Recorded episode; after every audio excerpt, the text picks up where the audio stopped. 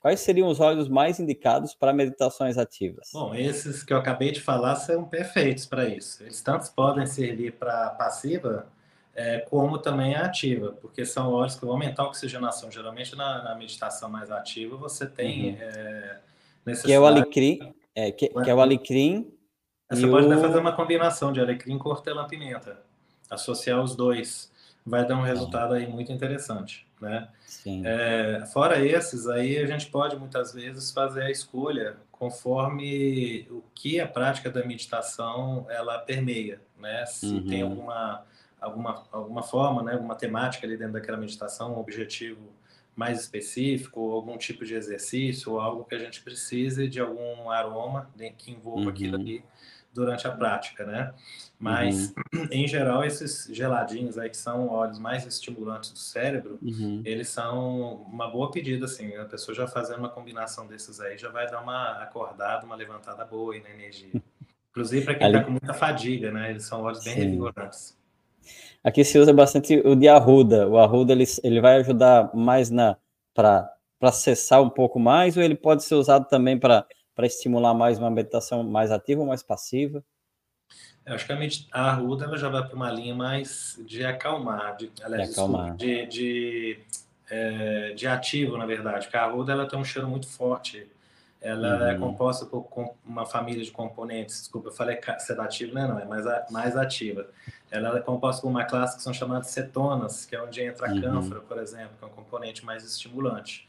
Então a, a ruda ela provavelmente ela vai entrar mais numa questão ativa e é uma planta muito mais usada no sentido de proteção, de limpeza energética, né? Então talvez uhum. uma meditação que envolva algo assim, talvez a pessoa está fazendo alguma prática espiritual também, né? De limpeza, de purificação, de, de cortar energias pesadas, negativas. Então é onde eu acho que a ruda se encaixaria bem em uma uhum. prática dessa, né? Mas a gente pode uhum. usar também um olíbano né, um breu, que também tem um pouco desse, desse contexto. Só dando um alertazinho, que a óleo, óleo de arruda no Brasil puro, ele é muito difícil de achar. Você vai saber se é puro ou se não é, se ele cheirar a arruda, a planta. Você pega a planta, esmaga ela e abre o vidrinho e sente o cheiro. Se o cheiro parecer com de arruda mesmo, for aquele cheiro fortão, enjoativo, aí uhum. a gente está falando de óleo essencial. Agora, se tiver um outro cheiro, que não é igual da planta macerada ali, é, é uma essência sintética. E a, a, uhum. posso dizer que uns 90 e poucos por cento do que é vendido no Brasil é essência sintética por conta da, do óleo de arruda ter que ser importado. A gente é uhum. é difícil de vez em quando, só que a gente acha, acha algum produtor extraindo aqui no Brasil, mas é, é muito raro. Muito é raro. Frequente. Os óleos, esse, esse, vamos falar, seja de óleo, seja de um aroma, ele sempre vai ter um cheirinho para entender se ele é melhor ou não, se ele é bom ou não tão bom assim, ele sempre vai aproximar do cheiro original daquela planta? Na ou não tem essa relação? Sim. São poucas as sessões que às vezes o cheiro não parece, mas uhum. é, não vai parecer quando a gente tem alguma, tem alguma reação durante a destilação a quente, né, destilação com, com vapor, é, de uhum. quebra de algumas moléculas que são específicas para dar odor. Por exemplo, um caso, a camomila alemã. Camomila uhum. alemã tem matricina, que é um componente anti-inflamatório que a planta vai ter, que participa ali um pouco do odor do chá. Quando uhum. você vai uhum. destilar, a matricina ela quebra, ela passa por um processo de hidrólise é, durante o aquecimento ali com água, e aí ela quebra, na quebra dela libera uma molécula que se chama camazuleno, que vai dar uma uhum. cor azul para o óleo. E o cheiro muda todo, vai para uma nota meio parecida com tabaco, não, não se assemelha mais aquele cheiro sim, do chá da camomila. Mas são poucas as sessões igual esse caso. A grande maioria vai ter cheiro da planta mesmo. Você vai destilar uhum. ali, você vai sentir o odor da planta. E se você comprar uma essência sintética que não está sabendo se é essência ou não é, e ela não tiver o cheiro da planta, é, pode ter certeza que na sua grande maioria é, é outra coisa.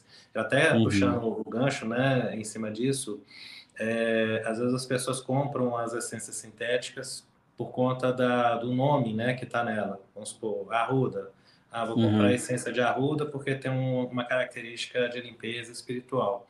Mas quando a gente está falando de um produto sintético que não tem nem o princípio ativo da planta, a gente passa, quando, faz, quando, quando começa a fazer isso, a fazer um trabalho, na verdade, placebo, porque você está usando pelo nome, você não está usando por princípio ativo. Se não tem um princípio uhum. ativo que é da planta, e não tem, né, não tem aquelas funções que a planta vai ter. Então, talvez uhum. aquele cheirinho ali que você está usando e está tendo um condicionamento positivo está sendo mais pelo placebo, pela autossugestão no uso, uhum. porque a gente sabe que isso conta muito também. Com certeza. É um tratamento médico, do que é, pelo fato de ser a própria ruda né? Uhum. É, então, por isso que é bom quando a gente vai adquirir o produto, a gente vê direitinho se está usando aquilo mesmo ou não. Porque aí, entre usar uma ruda sintética, compra uma lavanda, né? Ou compra um óleo de laranja, que também é um óleo relaxante, ansiolítico. Sim. Tem outras opções. É, além dos cítricos, ela é muito comum, assim, de uso pelas pessoas, porque são óleos essenciais mais baratos, né? Uhum. A, a, no sul é, do Brasil, as pessoas chamam a, a tangerina, né? Tangerina, isso, isso. E aqui mais para cima se chama tangerina mesmo, né? Mas é, é importante diferenciar que a bergamota em óleo essencial não é a tangerina. É, na aromaterapia, ah, legal. de tangerina, tangerina mesmo. A bergamota ela é uma fruta que a gente nem tem ela, ela sendo vendida no Brasil. É, o nome botânico é Citrus bergamia porque ela vem lá da Itália e ela é uma fruta, uhum. é, ela é extremamente amarga. Ela, você não consegue fazer suco com ela. E a casca tem um cheiro que lembra cheiro um pouco uma mistura de limão com lavanda. Uhum. Então é uma outra espécie que acabou tendo esse nome, mas que no sul do Brasil, talvez pela imigração italiana, acabou Sim. Né, fazendo essa uhum. Mas de qualquer maneira, tanto a tangerina quanto a bergamota e a laranja, né, são é, óleos calmantes, sedativos, são bons, bons para uhum. ansiedade.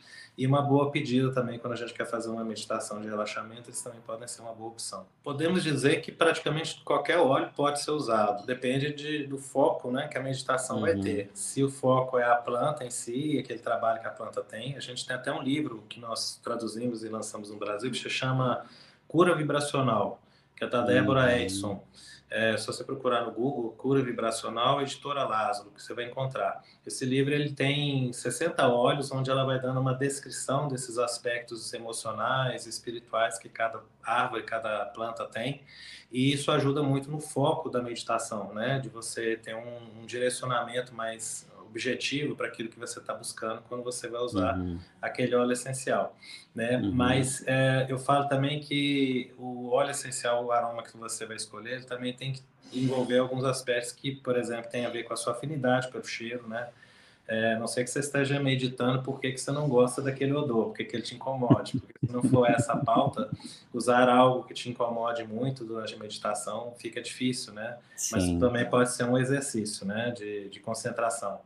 E, e aí a gente tem determinados aromas, como o caso do patchouli, que também às vezes são muito favorecedores para a meditação, principalmente as pessoas é, que passaram pelo movimento é, da nova era lá dos anos 70, 80, né?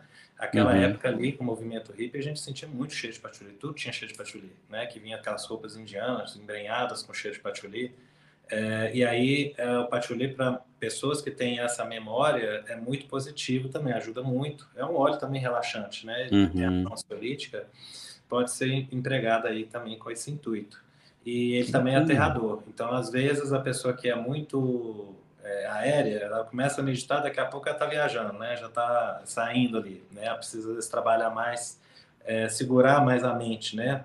Começou uhum. a meditar, começou a pensar, vai embora. Aí, volta de novo. Começou a meditar, começa de novo a dispersar. Aí o patchouli é um óleo que pode ajudar nisso. Ele pode ajudar a uhum. trabalhar uhum. um pouco esse foco. Às vezes ele pode ser combinado com o alecrim, que a gente tinha falado, para ajudar a aterrar e melhorar o foco ali para a mente não ficar viajando, dispersando tanto, né? Na hora que você está tentando ali fazer uma concentração.